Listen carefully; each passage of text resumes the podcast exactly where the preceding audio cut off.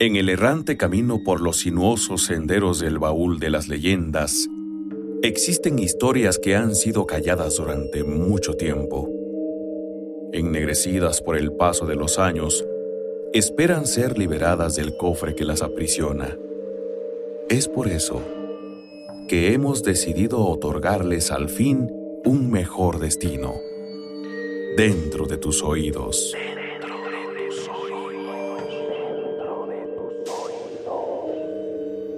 Lo que a continuación escucharás son historias, narraciones y relatos que han permanecido durante muchos años dentro de este arcón de cuatro paredes de madera. Hoy desempolvaremos las grabaciones originales de viva voz de quien las narró e incluso de quien las vivió. Estas son las memorias del baúl.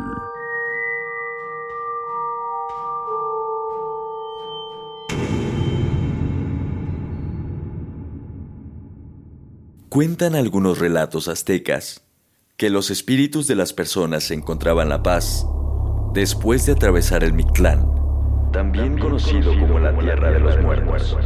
Sin embargo, algunos otros sufrían eternamente y encontraban alivio solo un día al año, el Día de los Muertos, celebrado en México el 2 de noviembre.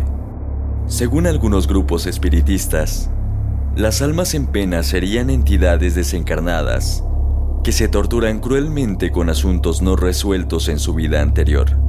Puede que, por ejemplo, no acepten su propia muerte y que no quieran reconocer que han fallecido o que se sientan culpables por no haber conducido correctamente algún asunto durante la vida terrenal. La vida después de la muerte sigue siendo un enigma que nos intriga. Hay quien asegura que justo en este trance, todos nuestros recuerdos pasan por delante de nuestros ojos como si de una película se tratase. También es muy común que se hable de un túnel de luz que se tiene que atravesar o que el alma se separa del cuerpo y levita. Otros más cuentan que familiares ya fallecidos se aparecen en el último instante de nuestras vidas para dar la bienvenida al otro lado, pero no hay nadie que haya ido y regresado después. ¿O sí? A continuación, en las memorias del baúl, les presentaremos uno de estos peculiares casos. Escuchemos por favor el siguiente testimonio de Luis, quien asegura haber muerto y vivido para contarlo.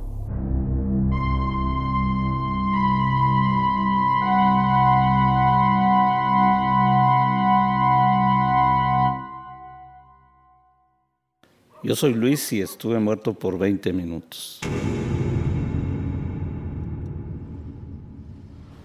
Eh, ocurrió un accidente de tránsito donde fui alcanzado por un vehículo y a su vez yo le pegué a otros cuatro vehículos.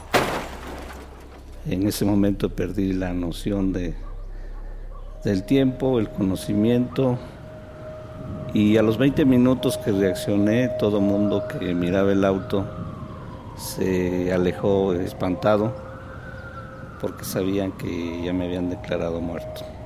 Llamaron a los médicos que todavía estaban eh, en las ambulancias para eh, que volvieran a revisarme y se sorprendieron cuando vieron que había vuelto a la vida.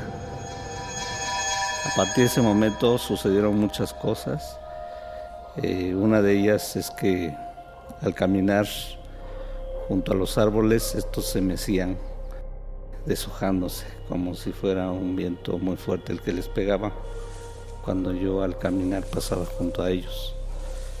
También ocurrió que eh, de pronto llegué a un crucero y una camioneta y al llegar a ese crucero no supe hacia dónde dirigirme. Había perdido la noción de, la ubicación. Ante esas situaciones eh, me empecé a preocupar y más cuando mis vecinos me pidieron que dejara de molestarlos por la noche, ya que tanto unos como otros dijeron que yo por las noches me ponía a trabajar, golpeteando la casa, las paredes y trabajando cual carpintero a todo volumen. Lo cual no era cierto, yo los invité a pasar a la casa y se percataron que no había absolutamente nada.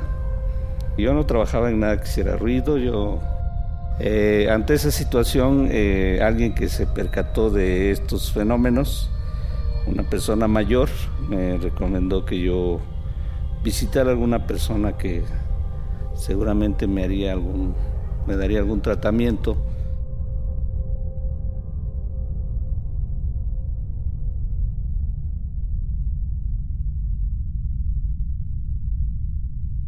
Lo que ocurría también es que a la medianoche eh, el único ruido que yo encontraba o escuchaba en la casa era un golpeteo en la eh, cajuela del carro. Sentía que era en la cajuela porque yo tenía el carro en la cochera y lo miraba que el golpe era de la cajuela. Era un manotazo que se le daba todas las noches a la medianoche. Desde luego que la persona que me curó me dijo que eh, yo tuviera cuidado porque eh, al describirme ella sin yo mencionarle el tipo de carro, el color y la marca y demás, el modelo, ella lo, lo expresó y me dijo ese carro se tiene que atender porque por ese carro te vas a te vas a morir. Te vas a morir, te vas a morir, te vas a morir, te vas a morir. Eh, al visitar a esta persona me dijo que yo estaba en una situación muy grave, que era un fenómeno muy interesante y que ella se iba a encargar de, de curarme. Pues el tratamiento se trataba de sacarme del cuerpo, no me dijo que era un viaje astral, sin embargo me pidió que yo llegara a su casa. Yo al llegar a su casa por la mañana, inmediatamente me pidió que me recostara. Yo lo hice así y él me dijo que iba a iniciar un largo viaje y que al conteo de 100 en 100 estaría yo saliendo de mi cuerpo. Empecé con el conteo del 1 al 100 y al llegar al 100, mientras llegaba al 100, él escuchaba y platicaba conmigo. Al llegar al conteo número 100, él me preguntaba en qué situación me encontraba, en dónde estaba, qué miraba, cómo me sentía. Y entonces yo le iba diciendo que en ese momento, pues yo lo veía a él eh, sentado debajo de mí en una silla y yo me veía ahí recostado donde pues estaba mi cuerpo. Eh, volví a contar a los 100 y hice otro conteo y en ese momento me volvió a preguntar en dónde me encontraba. Para ese momento yo me encontraba arriba del techo de la casa donde yo estaba eh, reposado en el suelo y ya en ese momento miraba eh, la azotea de la casa, miraba alrededor de la casa. empezaba a mirar los, la, calle, los autos, la gente que deambulaba por las calles.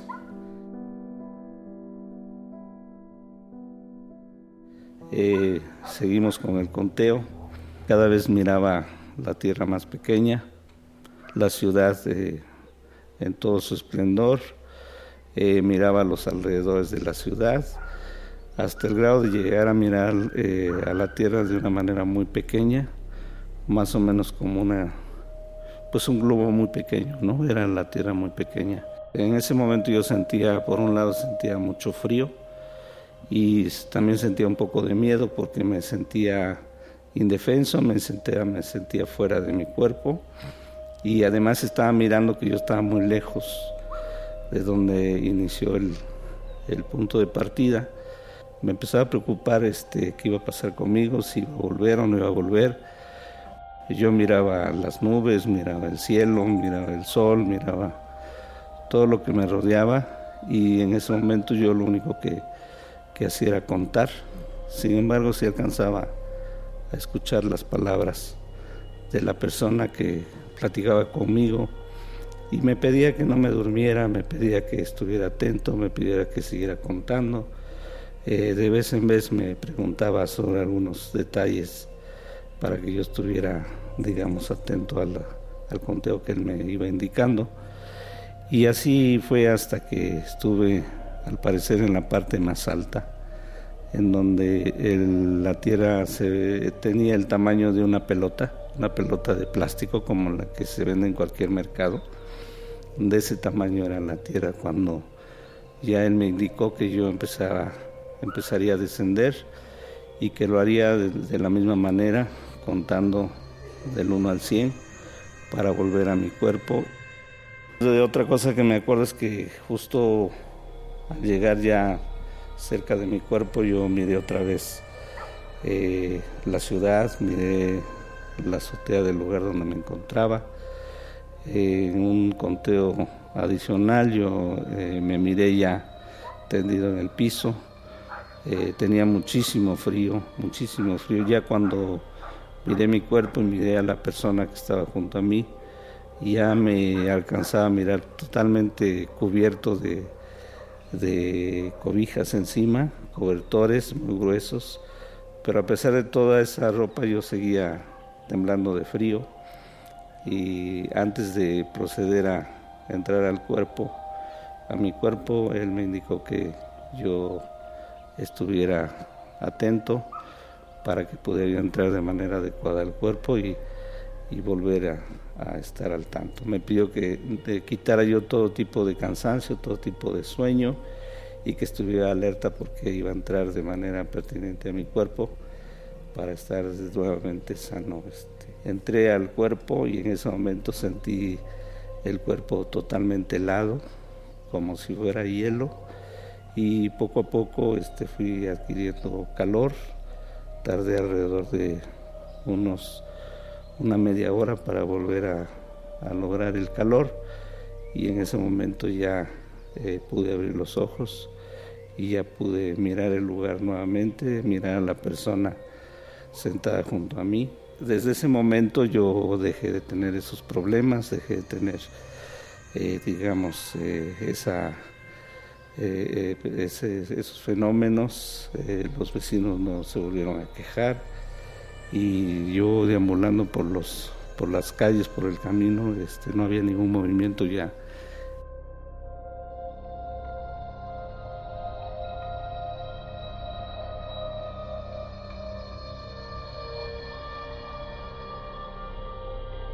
Otro de los relatos que hemos rescatado del continuo recorrido del baúl es el de doña Martina Fuentes, quien nos relata una historia en la que se vio envuelta después de que una amiga cercana falleció, pero su espíritu se aparecía continuamente en una vereda, exigiendo un solo deseo.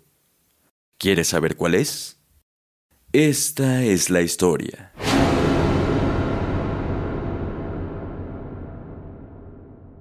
Quiero platicarles algo que me sucedió hace muchos años cuando yo era joven. Hasta ahorita todavía no me explico cómo con nuestra juventud pudimos nosotros resolver ese, ese acontecimiento. Éramos un grupo de, de amigas muy unidas, nos juntábamos para salir al parque, pasear. Estudiábamos la secundaria y en un tiempo nos separamos porque cada quien agarró su camino. Cuando terminamos la secundaria, cada uno agarró su camino. Yo me fui a estudiar lejos con otra compañera también y mis amigas nada más nos reuníamos en vacaciones y Navidad. Pero en una ocasión una de ellas, mi amiga Ángela, se iba a casar y fueron por su vestido de novia a México, porque en nuestro pueblo no había casa de moda ni de novias. Y resulta que en el camino sufrieron un accidente. Lo supe hasta en el momento en que regresé de mis vacaciones y justo esa noche la estaban velando. Pero como vivía a las afueras de la ciudad, del pueblo, yo no pude ir a verla esa noche. Pero tristes, todas las que nos reunimos ese día, acordamos ir a su, a su sepelio. Y al otro día, muy de mañana, a las nueve, Fuimos a su casa, ya no pudimos despedirnos de ella y fuimos al, a la iglesia. Ahí Se celebró la misa de cuerpo presente y ya fuimos a, a sepultarla. Fuimos en una procesión. La llevamos, nos despedimos de ella en el descanso porque fue el único lugar. Yo igual que mis compañeras nada más pudimos decirle adiós. Adiós manita, que Dios te bendiga y cuídanos desde donde estés. Pasó el tiempo, volví a mis estudios y un día que salí de vacaciones, cuando la familia de ella supo que yo había llegado, fueron a vernos, a mis papás y a mí, y nos dijeron, le dijeron a mis papás que si le daban permiso de que yo fuera a un lugar en donde ella se manifestaba. Inclusive ellos tenían miedo porque ya habían visto muchas personas que son videntes, que son espiritistas, al sacerdote. Y entonces les dije que qué pasaba. Nos comentaron que ella empezó a aparecerse en un callejón de monte, un callejón que el, mismo monte lo formó y estaba oscuro. Y en ese callejón dicen que la veían. Muchas personas decían que la veían. Su mamá la soñaba pero no le decía nada. Y una de mis amigas la empezó a, a seguir ella en sus sueños. Y entonces fue a ver a su mamá y cuando pasó por el callejón, sintió escalofrío, sintió miedo y oyó su voz de nuestra amiga Ángela, que la llamaba. Pero ella con el temor, el miedo, se regresó y fue a ver a su familia y fueron a ver a los papás de, de mi amiga Ángela para informarle que por qué la seguía, por qué la soñaba tanto. La gente de ahí ya no quería pasar, tenía miedo, porque veían a una persona de, de las características de, de mi amiga Ángela. Y en varias ocasiones fueron, pero no se les manifestó a, a ninguna de mis amigas, porque a cada una fueron a verla. Otras no aceptaron, dijeron, no, ahí nos va a dar un paro o nos vamos a morir de miedo. Y entonces dijeron, eh, los mismos videntes y todo eso, vayan a ver a alguien que tenga el carácter así para enfrentarla, para preguntarle qué es lo que quiere. Y nosotros sabemos, dice, porque mi hija en paz descanse siempre nos decía que tú eras muy aventada, que eras muy alegre, que eras que no te daba miedo nada. Entonces por eso le, le suplicamos, le dijeron a mis papás, que nos dé permiso de llevar a su hija para que pasen ese callejón y a ver si mi hija se, se le manifiesta. Y yo decidí ir, todavía mi madre, paz descanse, me decía, hija, no te va a dar miedo, eh, los difuntos luego eh, dejan ese aire y que te vaya a hacer ma mal o algo. Le dije, no, yo voy, yo voy, a ver qué quiere, le dije. Y me llevaron, y también fue mi otra amiga la que se le aparecía, que se llama Socorro. Entonces, eh, yo pasé primero, ellos se quedaron lejos esperándome, yo pasé y, le dije, oye, Ángela, le dije, amiga, hermana, ¿qué tienes? ¿Por qué te estás apareciendo?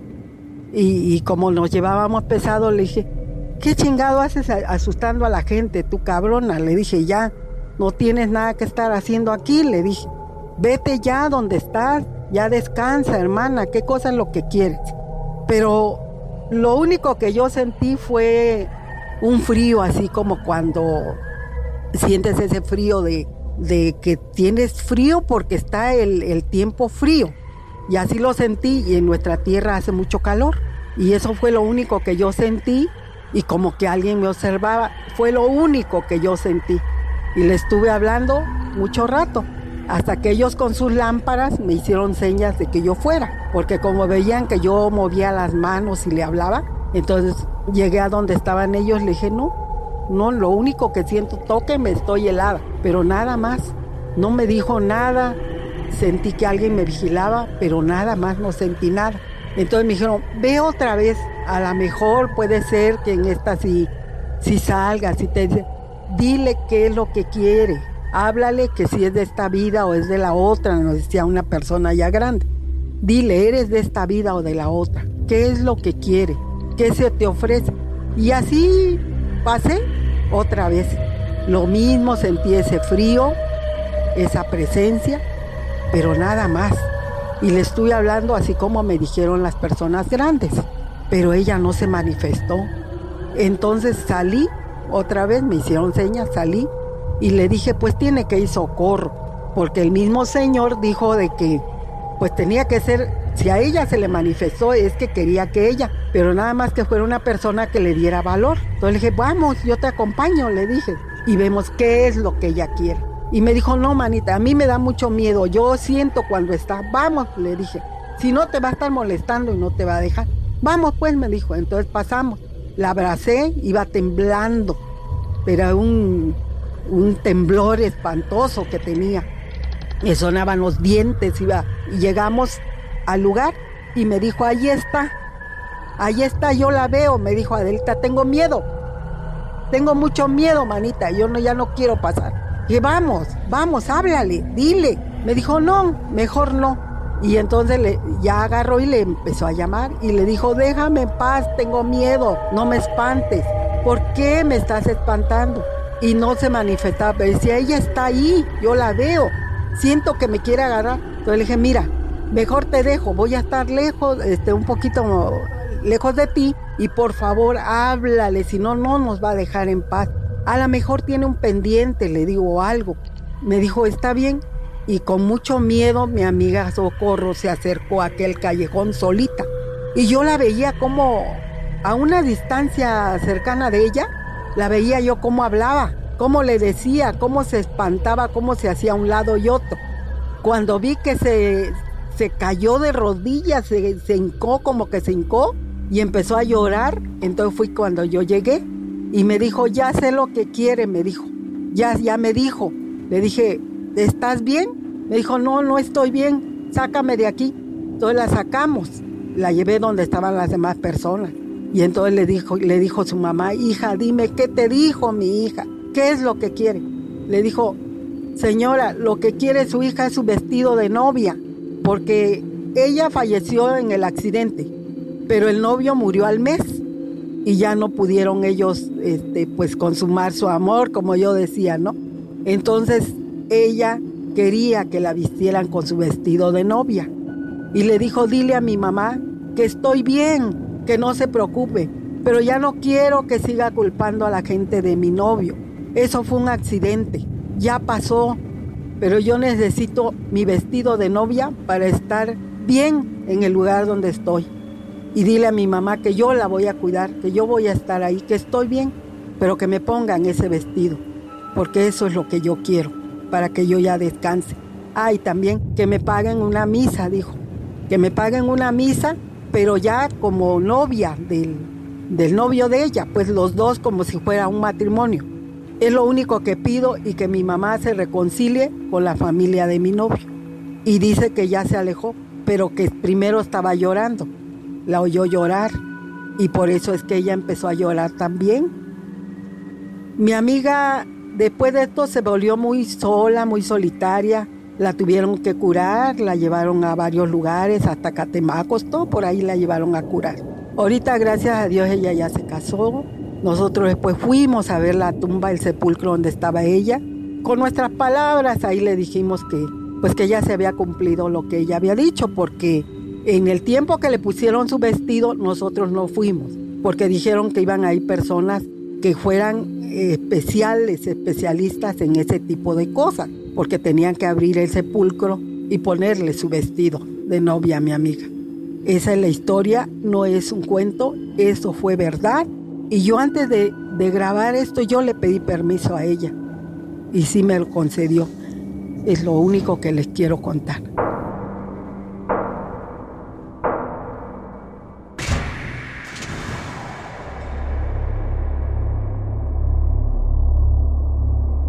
Si quieres escuchar y estar atento a más historias, relatos y ficciones del baúl, te invitamos a que nos sigas en Facebook. Búscanos como el baúl de las leyendas. También puedes hacerlo en Twitter o en Instagram, donde subimos fotografías y videos de las grabaciones o de lugares de leyenda en nuestro estado. Y si quieres volver a escuchar nuestros programas, o las leyendas de temporadas anteriores, suscríbete a nuestro podcast en la plataforma de ebooks. donde podrás colaborar para que continuemos realizando esta recopilación de relatos e historias. Da clic en el botón de apoyar y disfruta de contenido extra, primicias y las leyendas que solo tú serás capaz de escuchar. Al apoyarnos, estás contribuyendo a que las memorias de nuestros ancestros no mueran. De antemano, gracias por escucharnos. Soy Tomás Ramírez Moreno y estas fueron las memorias del baúl. Hasta la próxima emisión, leyenderos.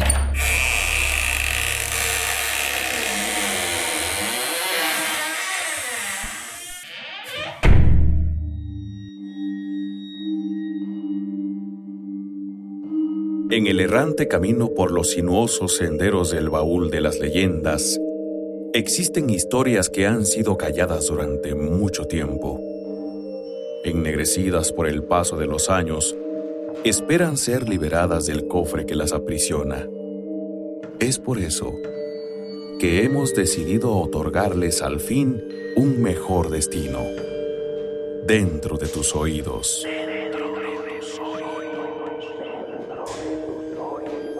No te pierdas. Nuestro próximo episodio. Las memorias del baúl. Las memorias del baúl.